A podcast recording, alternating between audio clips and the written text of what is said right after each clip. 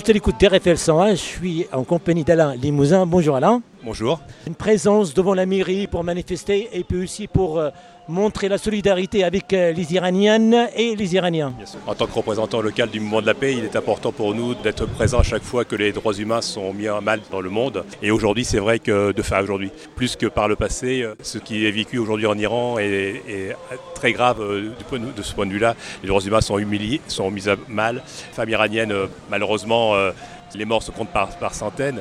C'est une situation qui, doit nous interpeller tous, qui doit interpeller toute la communauté internationale et qui doit aussi, peser, qui doit aussi euh, amener les États à agir comme dans d'autres euh, lieux du monde pour la paix, pour, le, pour qu'enfin on puisse, discuter, on puisse régler nos problèmes euh, s'il y en a par une autre méthode que par la, guerre ou par les, répressions comme c'est le cas aujourd'hui en Iran.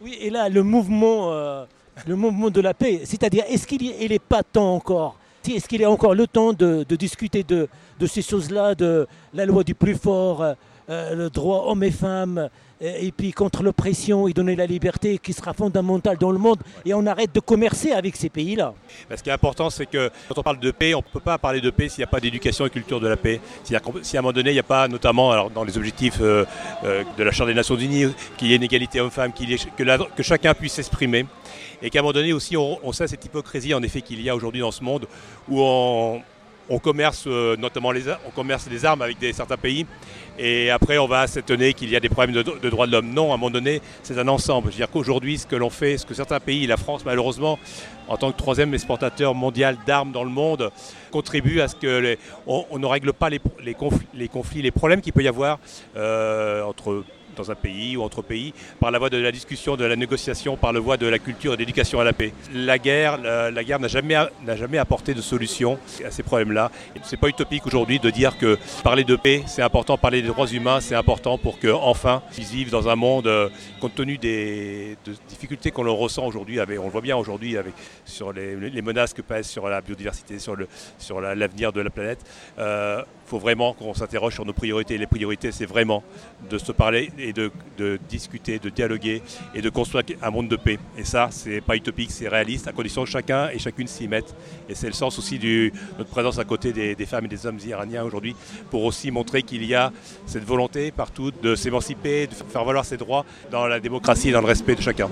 La paix, oui. Oui. Est-ce qu'il y a un sens?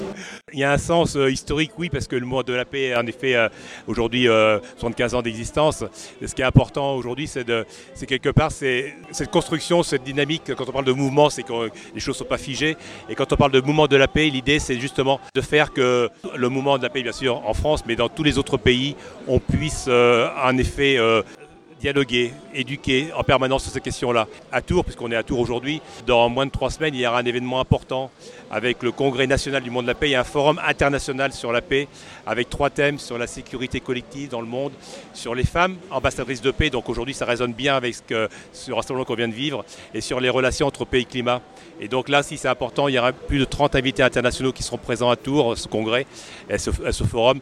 Donc c'est l'occasion aussi d'échanger, de, construire ensemble un monde de paix. Ce jeu de géostratégie au changement climatique, et puis aussi l'Iran qui sont impliqués d'une manière ou d'une autre par rapport aux ventes d'armes. C'est que le profit, le profit et l'humain, il est effacé.